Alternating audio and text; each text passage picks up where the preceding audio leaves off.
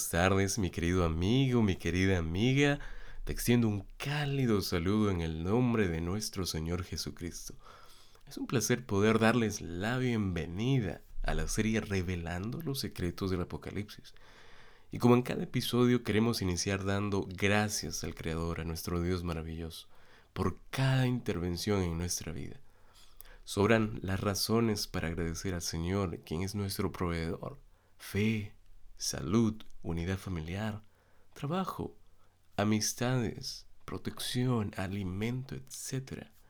Por eso y más solo nos queda reconocerle y decir gracias Padre amado.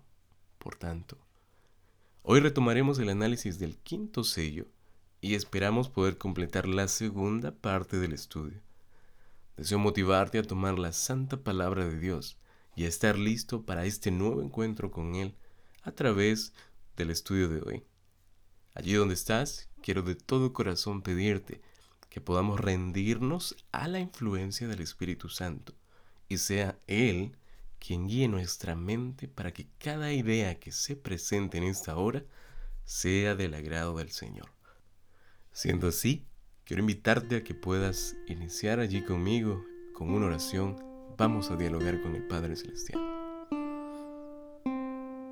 Una vez más, oh Padre, nos presentamos delante de usted con el único deseo de pedir su dirección. Con humildad le imploramos su asistencia en ese estudio, oh Dios. Aunque no seamos dignos, le suplicamos que tome nuestra voluntad y la ponga en armonía con la suya, pues somos su creación, Señor. Reconocemos su autoridad y a la misma vez nuestra dependencia de usted, oh Padre. Queremos glorificarle, pues solo usted merece toda la honra y el honor. Le rogamos que sea nuestro Maestro, oh Señor, en esta tarde, porque se lo pedimos en el nombre del Señor Jesucristo. Amén. Continuamos con el quinto sello del libro, y después de haber establecido ya un trasfondo previo en el último episodio, es necesario poder adentrarnos en la interpretación del texto. Vamos a retomar el texto nuevamente, Apocalipsis capítulo 6, versículos 9 al 11. Apocalipsis 6, 9 al 11. Dice literalmente la palabra de Dios, versión Reina Valera de 1960. Cuando abrió el quinto sello, dice el apóstol, vi bajo el altar, noten, las almas de los que habían sido muertos por causa de la palabra de Dios y por el testimonio que tenían. Verso 10. Y clamaban a gran voz diciendo, ¿Hasta cuándo, Señor, santo y verdadero, no juzgues, y vengas nuestra sangre en los que moran en la tierra. Y se les dieron vestiduras blancas, y se les dijo que descansen todavía un poco de tiempo, hasta que se completara el número de sus consiervos y sus hermanos, que también habían de ser muertos con ellos. Es Interesante notar que las escenas de la apertura de los últimos tres sellos difieren mucho de los cuatro anteriores. ¿Por qué, pastor? Simplemente porque no tiene un llamado de seres vivientes. Si vemos en los versículos anteriores, hay seres vivientes, pero aquí no hay ningún llamado de seres vivientes. No hay ni caballos, no hay ni jinetes. Ahora, la escena de los jinetes sobre los cuatro caballos del Apocalipsis 6 al 8 describen las consecuencias que experimenta quién o quiénes, el pueblo de Dios específicamente cuando son infieles al Evangelio de Jesucristo. Sin embargo, en la apertura del quinto sello, y nos referimos al inicio de esa sección, de esa perícopa, capítulo 6, versículo 9, describe gráficamente el clamor de los mártires. Si ustedes leen el texto se van a dar cuenta que hay mártires que claman. ¿Qué cosa, pastor? Pidiendo justicia, claman justicia. La realización de estos últimos juicios se describen y lo pueden ver claramente en la escena del toque de las siete trompetas, que ya vamos a llegar a esa etapa, ¿verdad? Así que siendo esta una pequeña, tal vez, introducción, vamos a analizar algunas expresiones del texto bíblico. El verso 9 dice, cuando abrió el quinto sello, vi bajo el altar. Mencionamos en el episodio anterior un poco sobre el altar de las almas de los que habían sido muertos por causa de la palabra de Dios. Pastor, ¿de qué altar se está hablando aquí? Eh, tal vez te estés preguntando. Yo quiero empezar de la siguiente forma para poder ubicarnos mucho mejor. Al romper el quinto sello, y recuerden esto, si nos damos cuenta, Juan observa bajo el altar, lean bien el texto, qué cosa, las almas de aquellos que habían sido muertos por causa de la palabra de Dios y por causa del testimonio que habían dado. La escena a simple vista muestra al fiel pueblo de Dios que murió por causa de su fe en tiempo de la Reforma y de haber dado fielmente su testimonio del Evangelio. Vemos allí claramente cómo sus almas se ven como estando mejor delante del altar, debajo del altar, ¿verdad? Y esta imagen es tomada directamente del ritual de sacrificios del Antiguo Testamento y como tal debe ser comprendida simbólicamente. Tal vez algunos se estén preguntando, pero pastor, ¿cómo es que esta imagen es tomada directamente del ritual, eh, de aquellos rituales que se realizaban, esos rituales de sacrificio del Antiguo Testamento? Bueno, vamos a ubicarnos en el contexto, porque esto debe ser comprendido no como algo literal, sino como algo simbólico. Recuerden ustedes que uno de los principios del Apocalipsis es identificar qué cosa es simbólico y qué cosa es literal. Miren, vamos a recordar. El templo del Antiguo Testamento, y ya lo mencionamos, pero vamos a tener que mencionar nuevamente, tenía dos altares. El primero era el altar de los sacrificios, ese altar eh, que estaba en el atrio exterior, fuera de todo el perímetro del templo. Y este altar servía para los sacrificios de animales en holocausto. Ahora, dentro del templo estaba el altar del incienso, que era muy diferente. Y cuando digo del templo era del edificio en sí, en donde habían dos compartimentos que eran el lugar santo y el lugar santísimo. El altar que se ve aquí es muy probable que sea el altar de los holocaustos, más bien que el altar del incienso.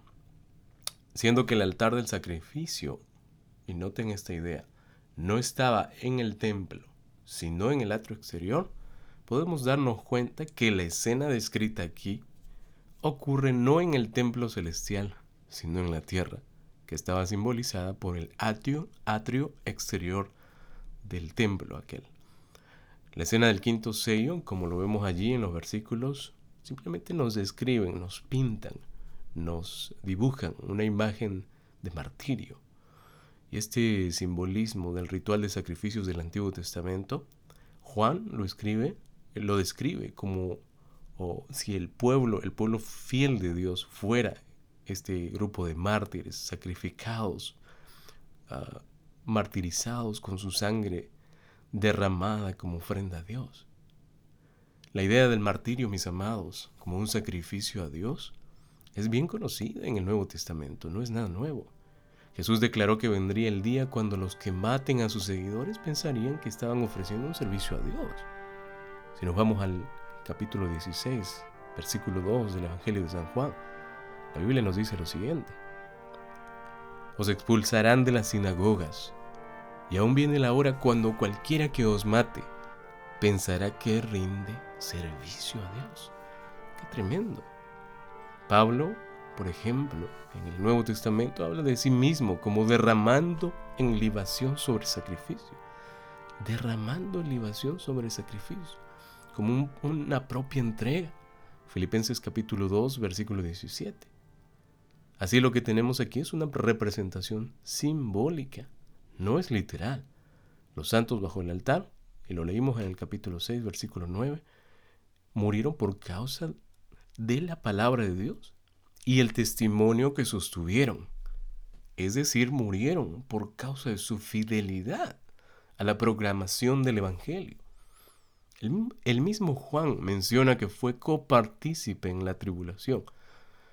Ya lo leímos en el capítulo 1, versículo 9, si deseas leerlo. Él dice ahí, yo, Juan, copartícipe en la tribulación. Qué tremendo, ¿verdad? Vamos a, tal vez definir esta palabrita que para muchos es, es, un, un, poco difícil. Tribulación, en griego, tlipsis. Eh, esta expresión no es nada complicada de analizar, pero denota aflicción, denota opresión sobre algo, alguna situación, ¿verdad? Eso es tribulación. Aflicción u opresión sobre alguna situación que la persona esté pasando. Cuando los seguidores de Cristo, volviendo al análisis, mueren por su fe, hablamos de estos mártires que murieron por ser fieles a la palabra de Dios, y cuando los seguidores eh, mueren, decesan por su fe y lealtad a Dios, a menudo puede parecer para muchos, para muchos, una tragedia. Sin embargo, la escena del quinto sello describe qué cosa? La muerte de los seguidores de Cristo, mis amados, como un triunfo, una ofrenda como un sacrificio hecho a Dios. Ustedes saben que como cristianos siempre, los cristianos verdaderos, aquellos que son cristianos por ejemplo y por precepto, van a encontrar rechazo, van a encontrar oposición, pero me refiero a los cristianos consagrados, a los cristianos que miran con los ojos de Jesús. ¿Por qué? Porque, ¿Por qué van a encontrar oposición? Porque, porque siempre va a hacer esta vida un poco difícil. ¿Saben por qué? Porque la misma Biblia lo dice. No tenemos lucha contra sangre y carne, sino contra principados, contra potestades, contra los gobernadores de las tinieblas de este siglo, contra huestes espirituales de maldad en las regiones celestes. Pablo lo dice en Efesios capítulo 6, versículo 12. Pero la palabra de Dios también nos da la promesa.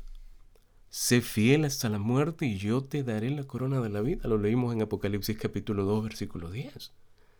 ¿Verdad? Los verdaderos cristianos siempre van a tener que batallar con sus principios. Porque hay muchas personas que no van a aceptar la palabra de Dios, no van a aceptar este libro maravilloso y sus enseñanzas, no van a creer en Dios. Y normalmente hay una confrontación cuando a veces los cristianos se encuentran con este tipo de personas. Volviendo a la idea de los mártires, el testimonio que estos fieles sostuvieron y por el cual sufrieron no se refiere al testimonio de Jesús, y hay que dejarlo en claro. Apocalipsis capítulo 1, versículo 2, versículo 9 y Apocalipsis versículo, capítulo 20, versículo 4, hablan del testimonio de Jesús, pero en este caso los, eh, los fieles mártires sostuvieron un testimonio, pero no era el testimonio de Jesús, como afirman algunos, sino el testimonio, y presten atención, el testimonio de los mártires acerca de Cristo. Lo mismo que se menciona en otras partes del libro, como el testimonio o su testimonio. Esta comprensión ah, creemos que es la más adecuada para el contexto de la visión de la apertura de los siete sellos, que trata principalmente de la, voy a decirlo así, proclamación del Evangelio y los resultados o las consecuencias que vienen con ello. La testificación de estos mártires del versículo 9 es paralela, y esto es algo que hay que eh, resaltar, remarcar, es paralela a la de los dos testigos en, escuchen bien, Apocalipsis capítulo 11 versículos 3 al 10. Apocalipsis 11, 3 al 10. Por causa de su testimonio fiel del Evangelio, y me refiero a los mártires, experimentaron persecución y martirio. Qué triste que cuando uno se acerca más a Dios y se mantiene más fiel a su palabra, eh, las cosas se vuelven o se ponen color de hormiga, ¿verdad? Pero eso, eso pasa. Aquel que quiera ser mi discípulo, dice el Señor Jesucristo, tome su cruz y sígueme, ¿verdad? Entonces, vamos a cerrar allí porque la expresión altar, vi bajo el altar, versículo 9, las almas de los que habían sido muertos por causa de la palabra de Dios y por el testimonio que tenían. Esta expresión del altar y luego al testimonio que vimos también a continuación y la palabra de Dios, que ya sabemos qué significa, está resuelto. Vamos a saltar al versículo 10. Versículo 10, mis amados. El versículo 10 sigue diciendo, y clamaban a gran voz diciendo, ¿Hasta cuándo, Señor Santo y verdadero, no juzgas y vengas nuestra sangre en los que moran la tierra?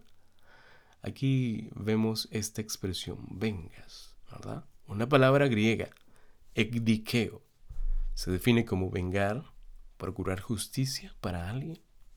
Es un término que implica una acción legal. La palabra se encuentra en Lucas 18.3, por ejemplo, donde la viuda, aquella historia de la viuda, reclama al juez y le dice lo siguiente, dame protección legal de mi adversario. Hágame usted, en otras palabras, hágame usted justicia contra mi adversario, dice algunas versiones. En Lucas 18:5, el juez le responde, porque esta viuda me molesta, le daré protección legal.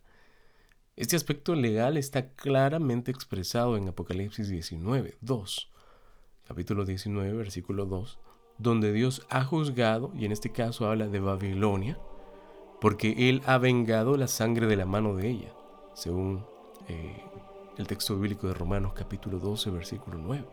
recordemos que Babilonia representa la iglesia romana, porque es la continuación del imperio romano. El imperio romano eh, inició sacrificando al Señor Jesucristo y luego cambió su apariencia a través de cierta iglesia, que es la iglesia romana. Entonces, esta palabra vengar es importante tomarla en cuenta puesto que Vemos en estos tiempos personas que toman el tema de la venganza como algo muy propio o personal. Mis amados, prestemos atención, por favor.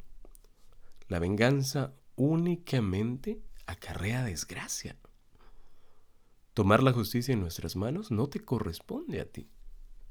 La palabra de Dios dice, aunque anhelemos justicia, dice así, Bienaventurados los que tienen hambre y sed de justicia, porque ellos serán saciados. Mira, el Señor Jesucristo nos dice, bienaventurados, o en otras palabras, dichosos los que tienen hambre y sed de justicia, porque ellos serán saciados, pero no por ellos mismos, no por ti mismo. Yo quiero en esta tarde hablarle a todos aquellos que tal vez almacenan en el corazón ese deseo de venganza, de justicia. Por favor, entreguen todo ello al Señor Jesucristo y que sea Él quien cobre la venganza, no ustedes. No se acarreen desgracia a sí mismos. El libro de Romanos capítulo 12 versículo 19 dice, el Señor literalmente, no os venguéis vosotros mismos, amados míos, sino dejad lugar a la ira de Dios, porque escrito está, mía es la venganza, yo pagaré, dice el Señor. Dejemos al Señor que sea el quien haga justicia. Porque a veces cuando intentamos hacer justicia por nosotros mismos, no a veces, siempre, a veces las cosas se vuelven peor. Y acarreamos sobre nosotros tristeza. ¿Verdad? Los que moran en la tierra. El texto bíblico dice allí, ¿hasta cuándo, Señor Santo y verdadero, no juzgas y vengas nuestra sangre en los que moran en la tierra. ¿De qué, se, ¿De qué se trata este grupo de los que moran en la tierra? Bueno, en principio esta frase aparece con frecuencia en el libro de Apocalipsis y actúa casi como una expresión técnica.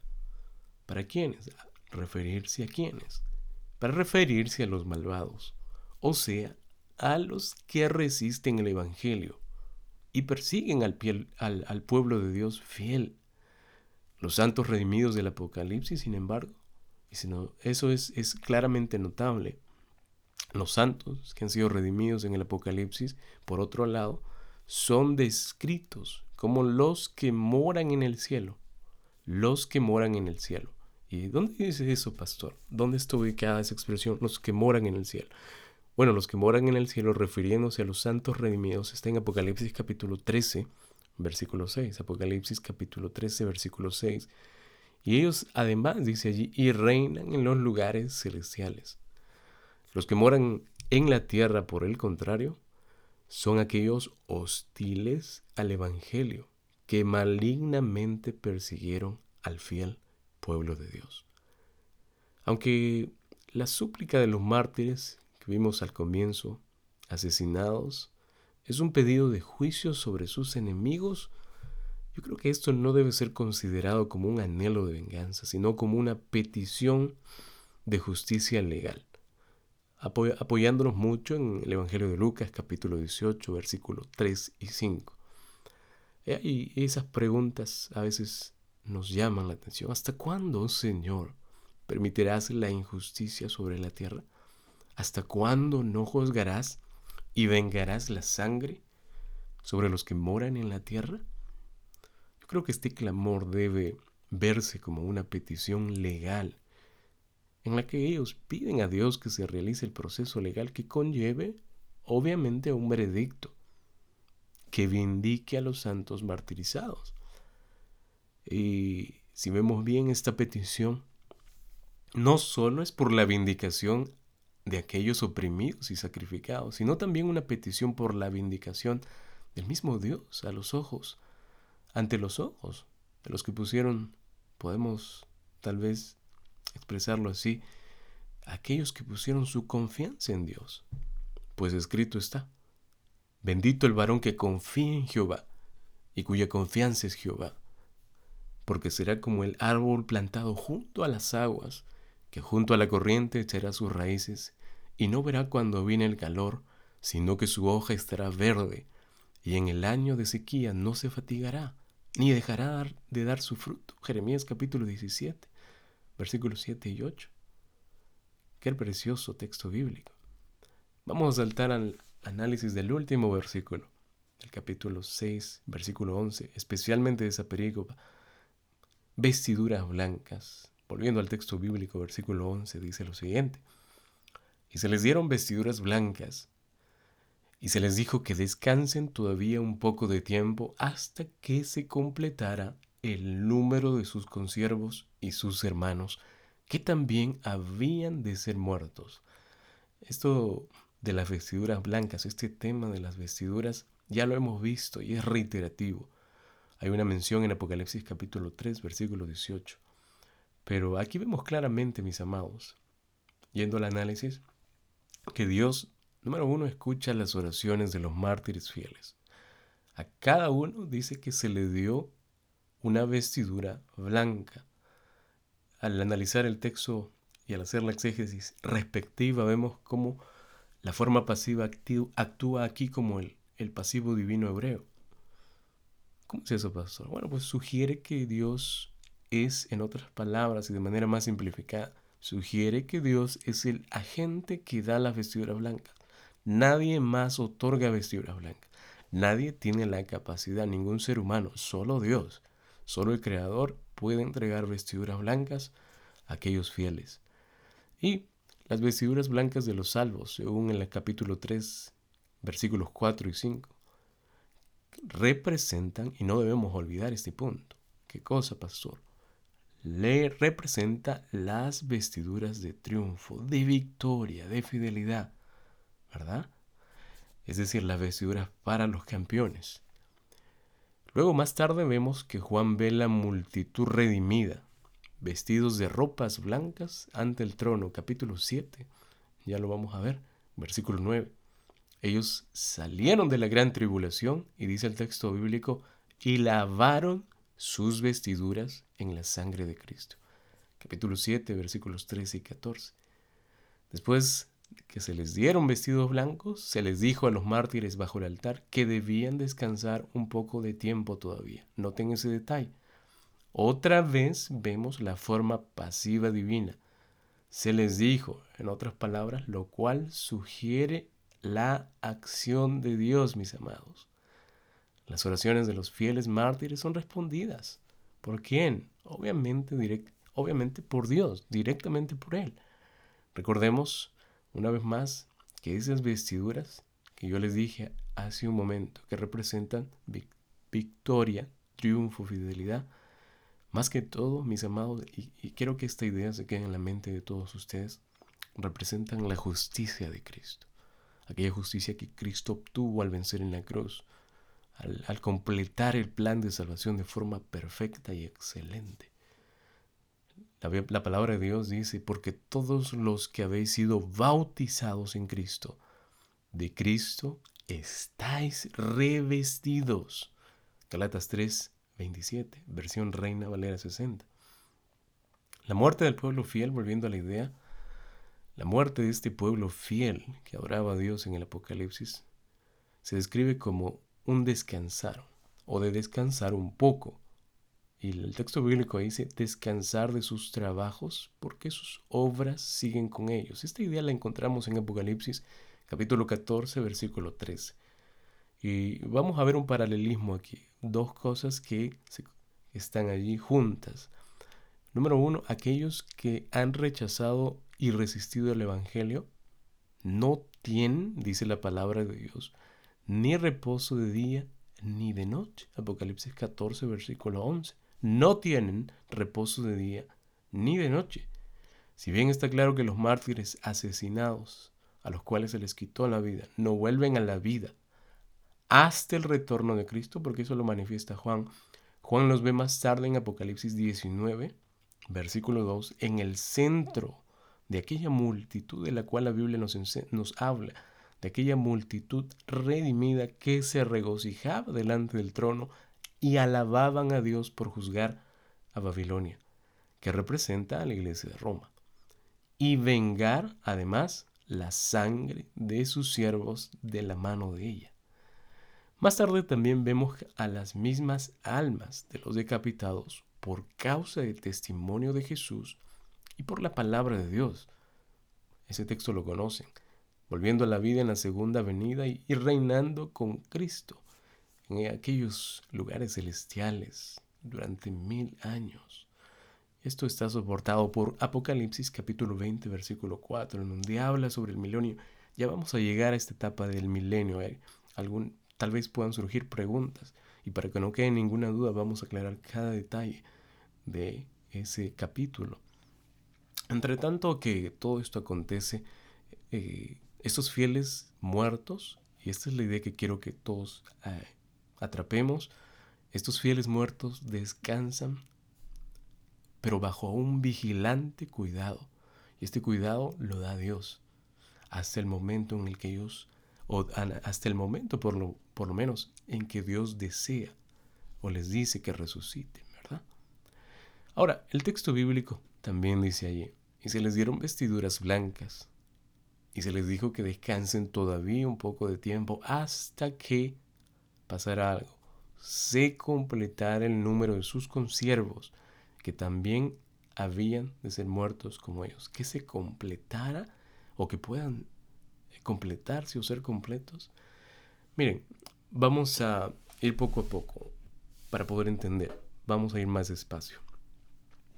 A los mártires se les dijo que descansen un poco, mientras que sus consiervos, es decir, sus hermanos, que están a punto de ser muertos, puedan ser hechos completos como ellos mismos lo habían sido. Aquí vemos claramente cómo se presentan dos perspectivas, pero hablando de un solo grupo. Aquellos fieles mártires, y nos referimos a los mártires que murieron, obedientes hasta el punto de la muerte. Noten, estos son hechos completos con referencia al carácter. Si ustedes hacen un análisis de repente solo de esta expresión van a encontrar que hay una referencia clara al carácter.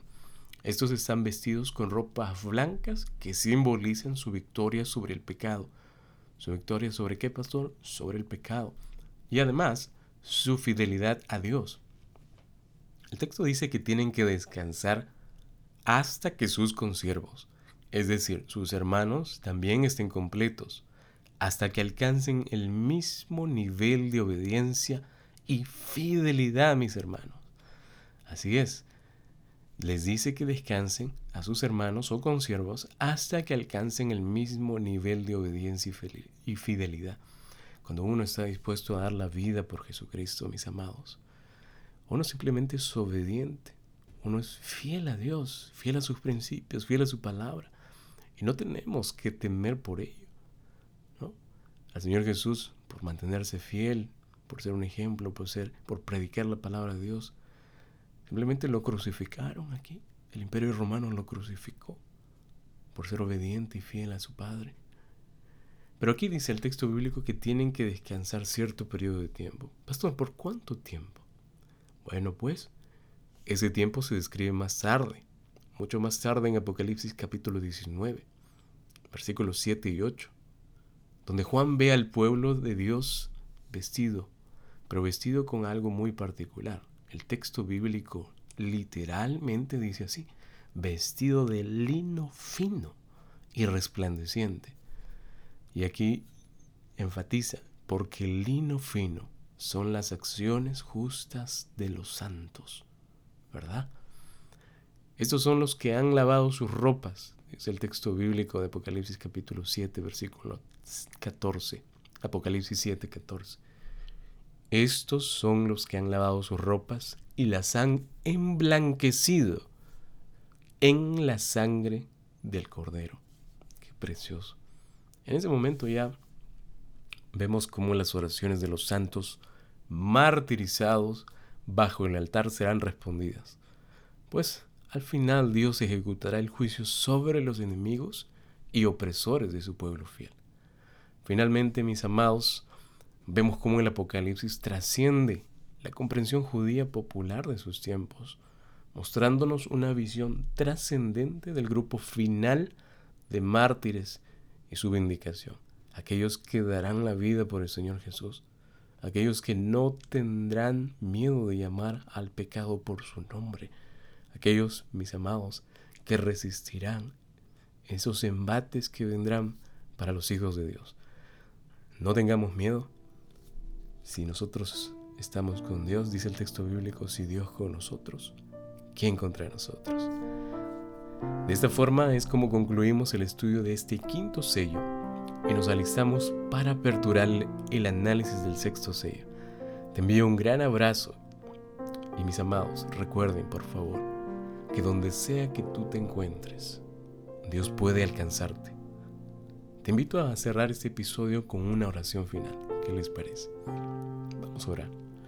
Necesitamos dialogar con el Padre, pues para todo el diálogo con el Señor es trascendente. Vamos a orar.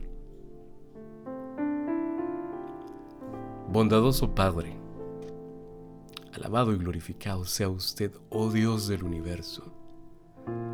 Es con gratitud que venimos a darle honra por habernos dirigido en este estudio. Desde aquí, Padre, pedirle que pueda alcanzar a cada oyente y si hay alguna necesidad, Señor, por favor, súplala conforme a su voluntad. Agradecidos con usted y confiando en nuestro Redentor, el Señor Jesucristo, oramos en su nombre. Amén, amén, amén.